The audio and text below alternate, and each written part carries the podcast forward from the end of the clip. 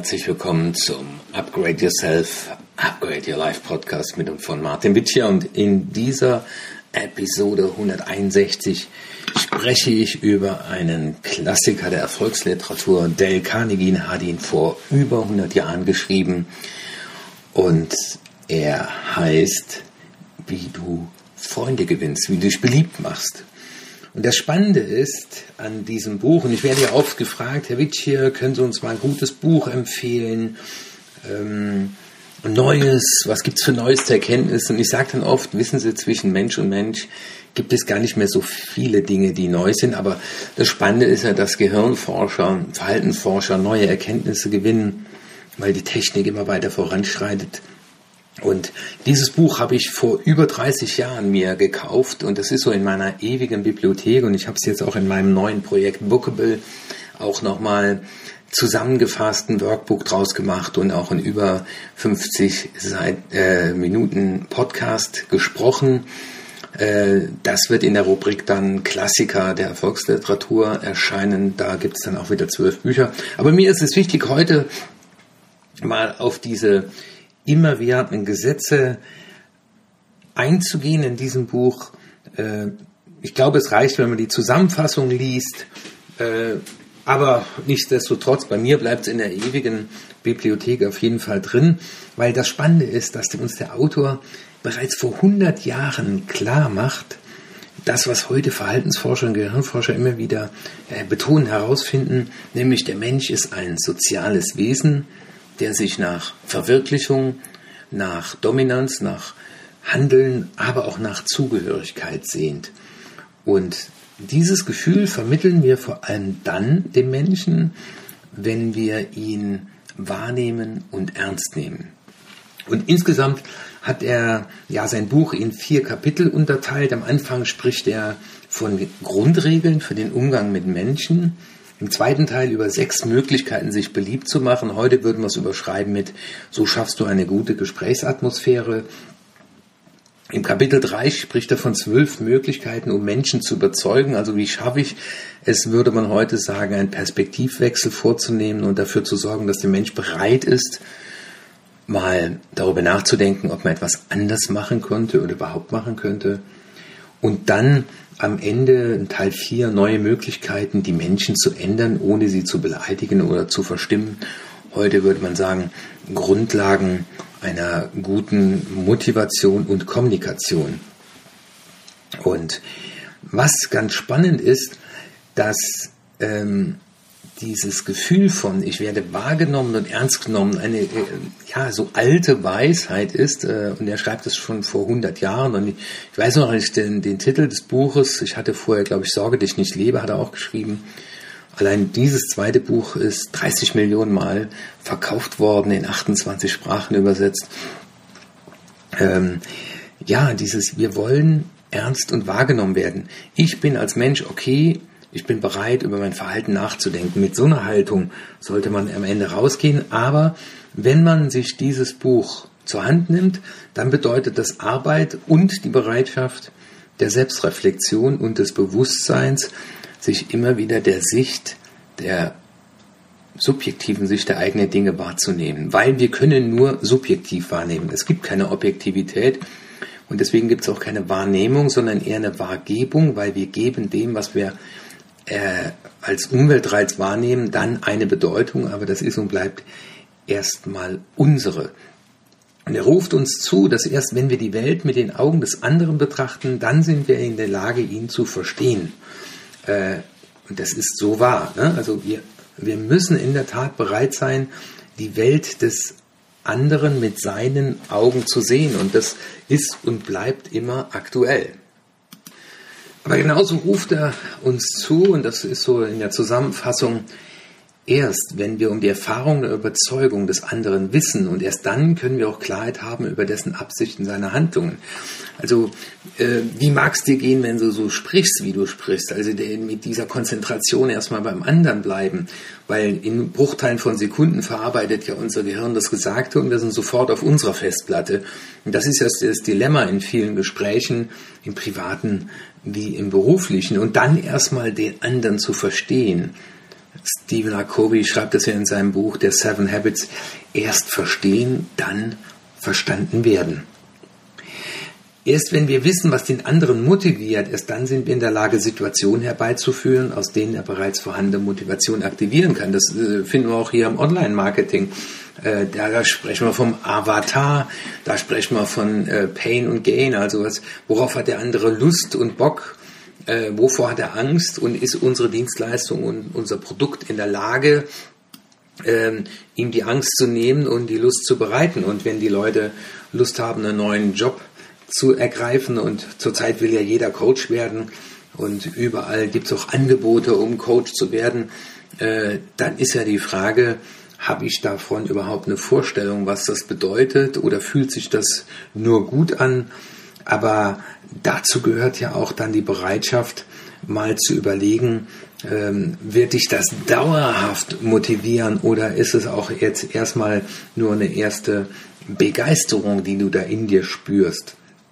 Und wenn du mit anderen darüber redest, äh, dann ruft er uns zu, äh, mach dich im Vorfeld schlau. Was motiviert ihn ähm, und was bedrückt ihn und was interessiert ihn? Was kannst du ins Gespräch einbringen? Also wie gut vorbereitet gehen wir auf Gespräche zu? Und wenn wir überlegen, vor 100 Jahren sagte das schon, mach dich vorher schlau. Und heute haben wir die sozialen Medien und es ist uns ein leichtes, das einfach mal zu tun, der wichtigste Mensch ist immer der, mit dem wir gerade kommunizieren. Erst wenn wir uns bewusst sind, dass es eine gute Atmosphäre braucht, wenn wir uns mit einem anderen unterhalten und vor allem dann, wenn es unterschiedliche Standpunkte sind, die wir austauschen, erst dann können wir auch diese Atmosphäre bewusst herbeiführen. Und dazu führt in dem Buch so banale Dinge wie aus, lächle, wenn du sprichst, auch am Telefon. Ja? Und damals waren die Verbindungen weitaus schlechter. Aber ja, wir wissen, äh, ja, auch bei diesem Podcast werden Sie merken, ob ich lächle oder ernst gucke. Allein durch meine Stimme. Und äh, das Spannende ist, er ruft uns ja das vor 100 Jahren zu. Also lächle den anderen an, mach dich vor über ihn schlau. Äh, und erst wenn wir erfahren, und das sagen ja auch die, die Indianer, gibt es auch so einen schönen Spruch, äh, wenn du redest, kannst du nur aus der Vergangenheit schöpfen. Wenn du zuhörst, kannst du für die Zukunft lernen. Und ja, ich, ich bin mal hingegangen und habe einfach mal aus diesem Buch äh, mal so paar Lessons Learned zusammengefasst. Und das wären so Dinge, wenn man jetzt mal als Zuhörer an das äh, nächste Gespräch denkt, das man führen will, äh, mal sich die Frage zu stellen, im Vorbereitung, einfach mal in Vorbereitung aufs Telefonat, äh, in welche Schublade habe ich meinen Gesprächspartner bereits gesteckt? Also wenn ich auch vielleicht erst kurze Zeit irgendwo arbeite und mir klar wird, dass das teilweise sehr hinterwäldlerisch ist, wie da gearbeitet wird, ja, dann habe ich vielleicht schon den einen oder anderen in eine Schublade gesteckt oder wenn der mich mal kritisiert hat oder wenn dem mein Stil nicht so gut gefällt, aber dann mal zu sagen, okay, ich werde mir mal dieser Schublade wieder bewusst, die kann entweder zu gut oder zu schlecht sein, im Idealfall ausbalanciert. Ja, auch mal zu sagen, welches Verhalten an dem anderen gefällt mir das nicht, äh, kann ich das denn auch mal beim Namen nennen? Und das wissen wir ja auch äh, aus der Beziehungslehre, also das heißt, äh, was Paare glücklich macht, immer dann, wenn man verallgemeinert, du bist ja immer, äh, das ist einer der vier trojanischen Reiter, der dafür sorgt, dass äh, eine Beziehung den Bach runtergeht. Und daran erkennt man es, wenn man zu viel verallgemeinert. Aber auch mal zu sagen, was wünsche ich mir denn vom anderen? Was soll er denn in Zukunft in der Tat anderes tun? Kann ich das denn so auch klar kommunizieren? Also zu Beginn eines Gesprächs sagen, das ist mein Thema, das ist mein Ziel, das trainiere ich immer wieder in den Seminaren. Äh, aber auch mal zu sagen, äh, mit welchen Dingen kann ich meinem Gegenüber aufrichtige Anerkennung kommunizieren? Also, was gibt es, wo ich sagen kann, hey, finde ich echt cool, dass du das gemacht hast, dass du das kannst? Dazu lädt uns Dale Carnegie in diesem Buch ein. Es ist irgendwie nichts Neues, aber trotzdem ist es nochmal gut, in diesem 100 Jahre alten Buch zu blättern, äh, auch die Frage zu stellen, bin ich mir der Werte des anderen bewusst und seine Überzeugung? Es muss ja nicht unbedingt notwendig sein, dass ich weiß, wo die herkommen, aber äh, es gibt ja oft diese Wertekonflikte auch in Diskussionen. Äh, weiß ich, was meinen Gesprächspartner in der Vergangenheit motiviert hat. Also auch wenn man am Telefon, mittlerweile werden ja viele Verkaufsgespräche am Telefon motiviert und sagen, wann haben Sie die größere Investition in der letzten Zeit zu Ihrem Vorteil gemacht und was war ausschlaggebend dafür? Und dann mal den reden lassen. Ja. Und welche Optionen kann ich dem anderen vor Augen führen, die ihm bereits vorhandene Motivation auslösen?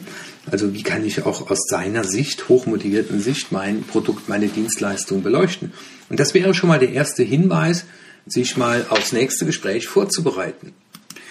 Ja, wenn man Handlungsanweisungen aus dem äh, Teil 2 des Buches aufnehmen will, äh, dann wäre im Gespräch so einen Zettel hinzulegen, da stehen sechs äh, Sätze drauf, das kann man auch dann in Symbolen tun.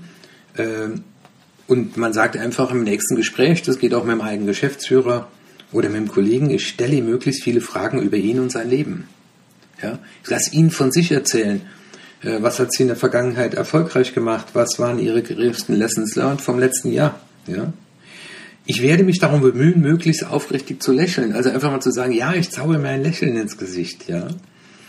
Ähm, auch die Frage, wie oft werde ich seinen Namen nennen? Der Carnegie sagt, das ist das, was der Mensch am liebsten hört, seinen Namen. Also spreche ich ihn A richtig aus, ja, und dann lasse ich mir vielleicht auch mal buchstabieren und sagen, sagen Sie mal, wie spricht mir Ihren Namen richtig aus? Ja. Und dieses, ich werde zuhören, zuhören, zuhören, um zu verstehen und nicht um zu antworten. Also das heißt in der Tat Achtsamkeit in dem Augenblick. Äh, an anderer Stelle in anderen Podcasts ja auch immer wieder besprochen. Ich werde von Dingen sprechen, die ihn interessieren. Also die Frage, was interessiert Sie derzeit am meisten? Ja, wo drückt Sie der Schuh? Was, was ist das, was Sie zurzeit am meisten begeistert? Und das ist für mich zum Beispiel gerade einmal das Thema Krawatten, aber das habe ich schon öfter gesagt. Äh, habe ich gerade eine ganz neue Leidenschaft entdeckt, alte Designs, aber auch Bücher zusammenzufassen äh, und Leuten eine Dienstleistung anzubieten, wo sie sagen, ich brauche das Buch nicht mehr lesen, ich brauche es nicht mehr kaufen, ich habe hier einen Experten, der fasst mir zusammen, macht mir auch ein Workbook und dann kann ich daraus äh, auch was ableiten. Ich werde ihm mit Höflichkeit und Respekt begegnen. Also im Gespräch einmal zu fragen, ist das, was ich da mache, höflich? Also äh, spreche ich so, wie ich gerne möchte, dass man mit mir selbst spricht. Und aus dem Teil 3 könnte man sich mitnehmen, ja, muss ich immer einen Streit vom Zaun brechen? Muss ich immer Recht haben? Oder kann ich auch mal Fehler unumwunden zugeben? Äh, kann ich klar zu Menschen sein? Ja, also freundlich zu Menschen, klar in der Sache, darum geht's. Also freundlich zu Menschen. Du als Mensch finde ich super, nur dein Verhalten finde ich gerade ein bisschen blöd. Ähm, ja, was er damals äh, propagiert, äh, sorge dafür, dass er mindestens dreimal Ja sagt, dann hast du eine positive Atmosphäre, würde man sicherlich heute ein bisschen anders sehen. Aber sie einfach zu fragen, wie hoch ist derzeit mein Redeanteil und wie kann ich den reduzieren? Und wie kann ich immer wieder herbeiführen, dass ich sage, aus Ihrer Welt heraus verstehe ich jetzt viel besser, warum Sie so gehandelt haben. Ähm, und die bildhafte Sprache, also Storytelling, Analogien bedienen. Ähm, ja, äh, das haben die Gehirnforscher auch bestätigt. Erzähle Erwachsenen Geschichten, damit sie wach bleiben und Kinder, damit sie einschlafen können. Also zusammenfassend, wenn du das nächste Gespräch führst, frage dich einfach mal, was will ich zu Beginn des Gespräches lobend erwähnen, privat wie beruflich? Äh, wie kann ich eher diplomatisch auf Dinge hinweisen, die ich als falsch äh, sehe? Ähm, ich habe die Bereitschaft, auch über Fehler zu sprechen, die ich mal gemacht habe. Das deeskaliert ungemein. Ähm, wenn ich Empfehlungen gebe oder was erwarte, dann werde ich das liebevoll als Empfehlung und nicht als Befehl formulieren. Und auch mal zu überlegen, gerade wenn es um Diskussionen geht, sich die Frage zu stellen, äh, was könnte jetzt für meinen Gesprächspartner eher demaskierend wirken und wie kann ich das vermeiden? Welche kleinen Erfolge, die er schon erzielt hat, kann ich loben? Und vor allem immer wieder sich die Frage stellen, was schätze ich an meinem Gesprächspartner und auch mit dieser Haltung reingehen. Und da muss man ja schon fast geradezu lächeln äh, und sich auch am Schluss mal die Frage zu stellen, äh, wenn ich den anderen zu einem alten Verhalten ermuntern will, äh, was hat ihn in der Vergangenheit ermuntert und wie kann ich dafür sorgen, dass er das mit Freude und Spaß macht. Also in der Zusammenfassung nach jetzt 14 Minuten einfach, das ist so ein, äh, ein Klassiker, der bleibt. Ähm, und das Spannende ist, es gibt so Gesetze in der Kommunikation zwischen Mensch und Mensch, die werden auch, glaube ich, in weiteren 100 Jahren immer noch gelten, weil evolutionstechnisch wir als Mensch ja in den letzten 7000 Jahren wenige Veränderungen vor uns genommen haben. Also, ich hoffe, einen Beitrag dazu geleistet zu haben oder bin mir sicher, dass die nächste Kommunikation wertschätzender, gelingender läuft. Und wenn wir einfach nur uns zwei Fragen stellen, wie mag es dem anderen gehen, wenn er so spricht? Und wenn ich dabei bin oder geneigt bin, wieder recht haben zu wollen, dann weiß ich, ich bin noch nicht im Austausch. Ich wünsche dir eine wunderschöne Woche und freue mich, ja, auch diese Woche wieder einen schönen Podcast äh, Thema gefunden zu haben, eben nämlich diesen Klassiker, den ich äh, gestern in die Hand genommen habe. Ciao, dein Martin Wittje.